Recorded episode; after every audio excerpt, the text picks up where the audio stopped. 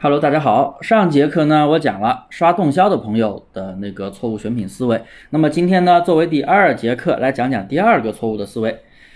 有个朋友啊，他做车钥匙包，客单价在三百块钱左右。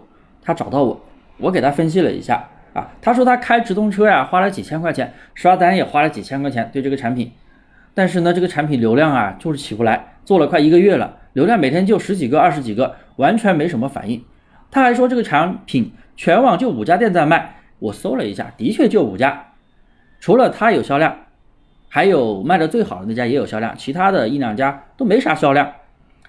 我搜了一下，马上就找到了原因，卖的最好的那家店的销量才几十个，在图订单数就几个，也就是说他最近其实几乎就没怎么卖，这几十个销量还有可能是刷的。那问题来了，这个产品全网卖的最好的这家店都没什么销量，那你去做这个产品，你凭什么卖得出去啊？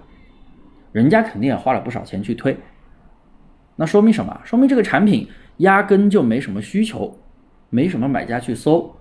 哎，的确是一个蓝海，但是蓝海不仅仅是卖的少才叫蓝海，还要有一定的搜索热度，还要有一定的转化率，有一定的市场需求。再加上商品数相对比较少，那才叫真正的蓝海。你这只是卖的人少，但是没什么人买，那能叫南海吗？那你们卖过来，你去强推，花钱强推是没有用的。你花再多钱去刷单、去推广都是徒劳的。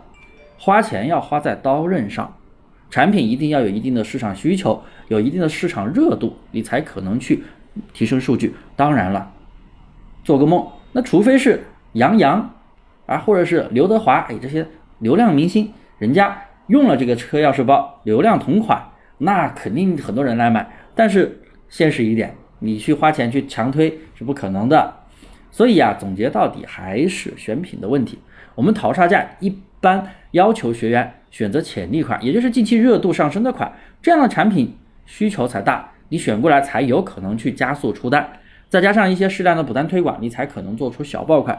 所以啊，还有这种错误思维的人一定要改正，啊，觉得我花了钱推广，我花了钱刷单，就一定能把产品做起来？不是，产品一定要先选品，做好选品，一定要有一定的市场需求。